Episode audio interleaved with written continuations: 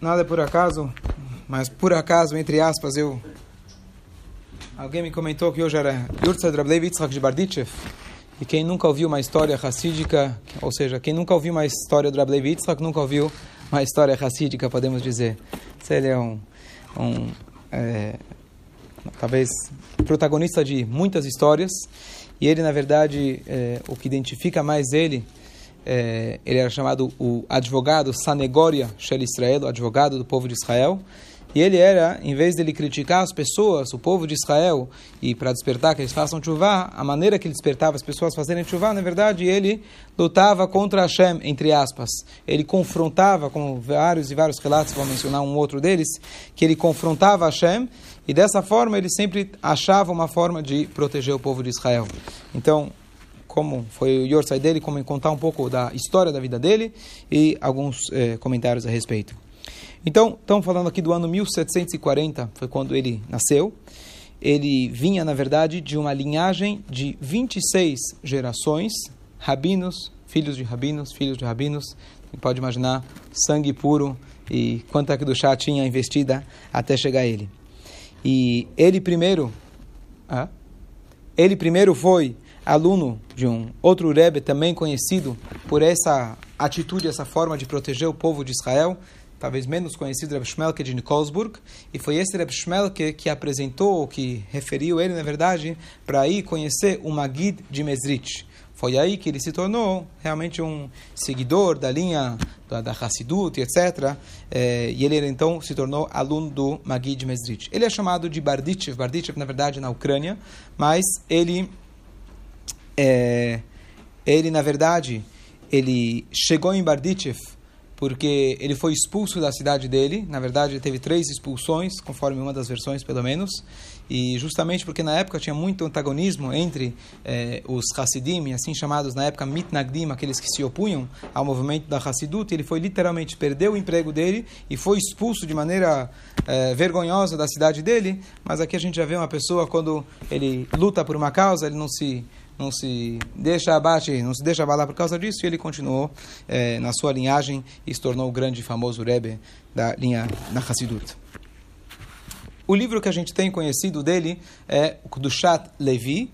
Na verdade, esse livro está dividido também, ele segue as Parshiot, e é um livro que, na verdade, ele vem é, despertar o nosso amor a Hashem, ele vem é, nos aproximar do amor e no temor a Hashem através dos seus ensinamentos. No dia que ele nasceu, coisa curiosa aconteceu, o Rabbi Israel Baal Shem Tov, ele, naquele dia que ele nasceu, ele falou o seguinte, hoje nasceu uma pessoa que ele vai proteger o povo de Israel. E ele pediu para que as pessoas, que os alunos dele fizessem dois lechaim. E foi exatamente naquele dia que veio a Neshama, essa alma tão grandiosa e tão pura e tão sagrada, que ela sempre iria achar uma forma de proteger o povo de Israel.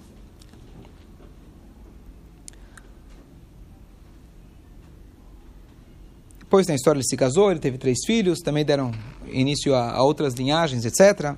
Então, só comentar uma ou duas histórias, depois a gente tirar aqui uma lição prática para a gente. É, uma história conhecida de de Bardichev é que uma vez, na época dele, tinha grandes controles nas fronteiras e era proibido importar ou exportar determinados produtos dos países vizinhos. Mas, como sempre funcionou e continua funcionando, tudo aquilo que é proibido, tá certo? Sempre tem é proibido até você achar a pessoa que se arrisca, está pronto para se arriscar e por um bom valor você consegue a mercadoria que você precisa. E assim funcionava na época. Tinha vários mercadores clandestinos que eles traziam as mercadorias que eram proibidas para a cidade, para o país. E Reb Levi Yitzchak, um belo dia, ele chegou para um desses mercadores, que ele sabia que tinha o mercado negro, e falou, olha, você tem tal e tal peça para mim? Ele falou, Rabino, o que você precisar, não tenho só essa peça, eu tenho uma loja inteira lá em casa, vem comigo, o que você precisar, conta comigo. Tá bom? Era Pesach, na verdade, e ele chega para o Yankale, Yankale, você tem Hametz em Pesach? Vira, Rabino, você está suspeitando de mim que eu tenho Hametz na minha casa? Hasve Shalom, antes de Pesach, minha esposa limpou, raspou, a gente queimou, não tem nada. E aí ele foi para o Moishale, a mesma história, e para o outro, e todos os Yodim, Chaz Veshalom Techametz em Pesach. Ele vira para Hashem e fala, olha, esse rei que está cheio de guardas na fronteira, e multa, e se arriscam, e, e é um risco tremendo para a pessoa trazer as, essas, essas mercadorias, você quer encontrar, você vai encontrar de tudo. Você é Kadosh Baruch Hu, que é invisível, a gente não consegue te ver. E ainda assim, depois de tantos anos que o Senhor deu a Torá, olha o teu povo, que nenhum se, não é que se arrisca, nenhum pensa, nenhum cogita em ter um Hametz em Pesach. Será que o Senhor não vai dar um jeitinho para esse povo, não vai proteger esse povo? Então essa era a maneira dele, dele é, encontrar sempre o mérito dentro do povo. É, é interessante que os vários relatos que a gente tem de Rablevitz, que são vários, eles sempre ele causava uma situação e depois ele analisava a situação e ele usava ela como uma sendo um, um, um defensor do povo de Israel.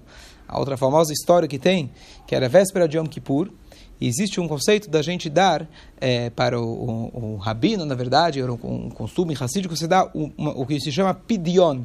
Pidion significa resgate. Quando a gente dá tzedakah, na verdade, a gente está resgatando a nossa alma, a gente está economizando várias, Deus nos livre, atribulações que a gente poderia ter. Então, existe um, um costume dentro do, da linha racídica que se chama pidion. Tanto é que sempre fala do, do Rebbe de Lubavitch, ele é o primeiro Rebbe que ele não recebia dinheiro, ele dava dinheiro, dava os dólares. Porque realmente não só a questão de receber destacar, mas existe o conceito, todo aqueles, em todas as linhas racídicas, quando você vai visitar o Rebbe, você dava um dinheiro, esse dinheiro se chamava pidion. Então, um belo dia, Levitzchak de Barditchev, era véspera de Yom Kippur, e ele chegou e ele falou que todo mundo tinha que trazer um rublo. E um rublo, talvez podemos comparar, sei lá, 50 reais, depende da, da época, 100 reais.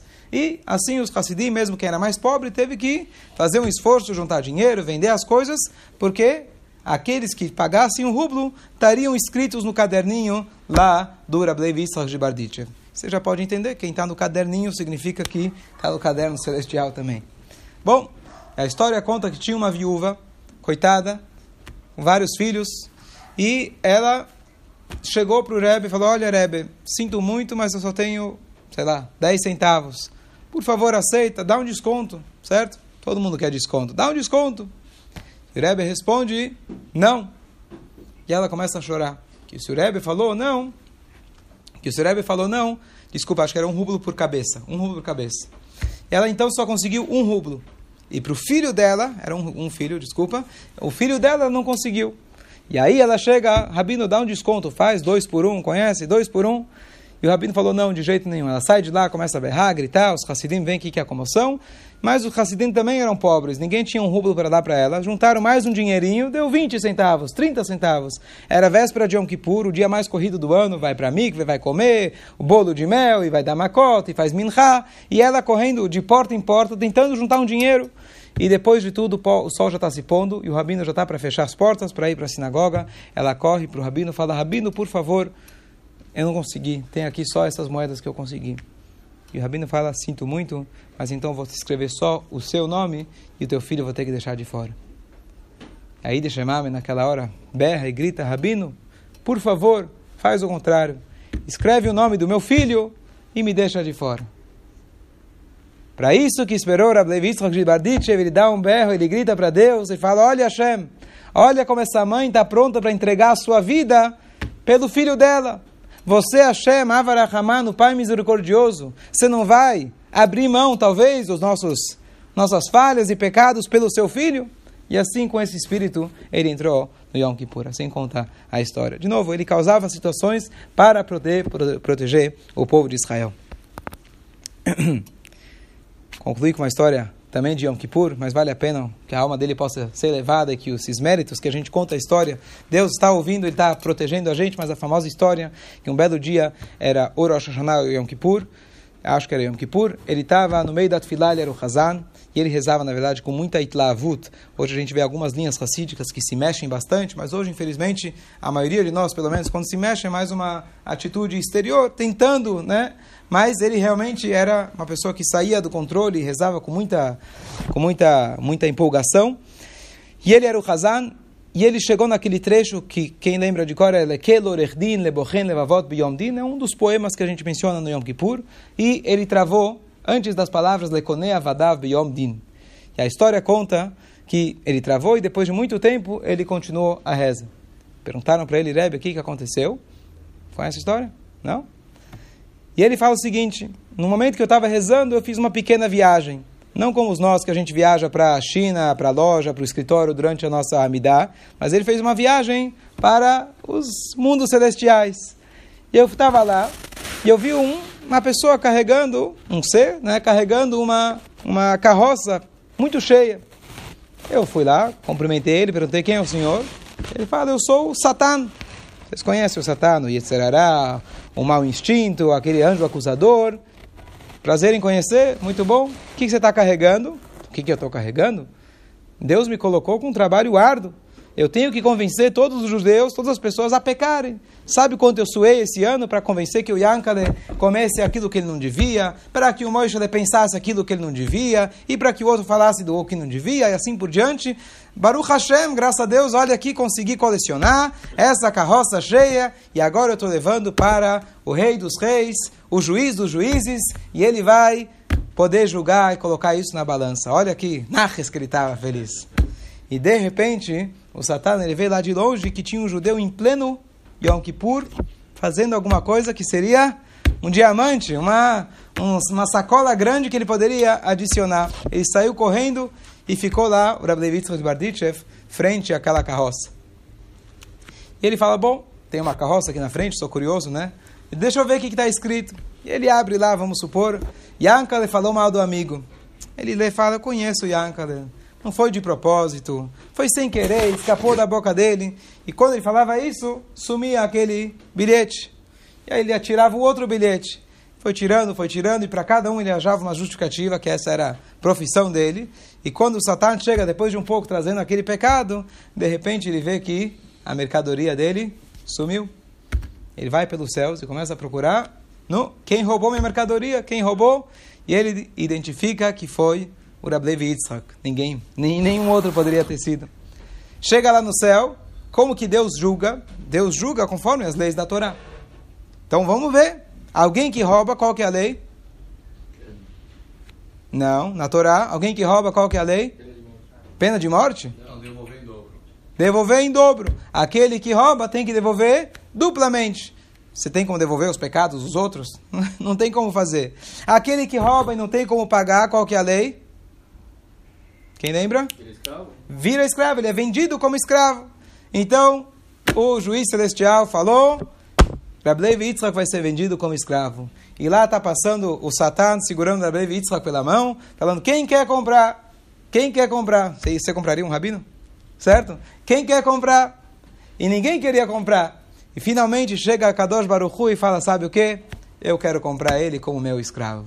E aí ele conclui o trecho, o poema que diz, Lekone avadav beyom din, aquele que compra os seus escravos, que tem outras interpretações, mas aqui, nesse contexto, aquele que compra os seus escravos no dia do julgamento. E com isso ele conseguiu anular todos os decretos. Mas aqui a gente tira uma lição muito forte, que muito além, muito mais efetivo do que a gente criticar alguém, é a gente dar o exemplo e tentar achar uma forma positiva de interpretar aquilo. Assim você dá crédito para a pessoa, assim você incentiva a pessoa muito mais do que apontando os dedos. Esse, esse é o legado principal que a gente aprende da Rebbe que a sua Neshama possa ser levada e ele sendo um tzadik, ele possa ser um verdadeiro Melitz Yosher, um verdadeiro advogado para todos nós e traga Mashiach, se Deus quiser. Convença a Deus de uma vez por todas para mandar Mashiach. Amém. Amém.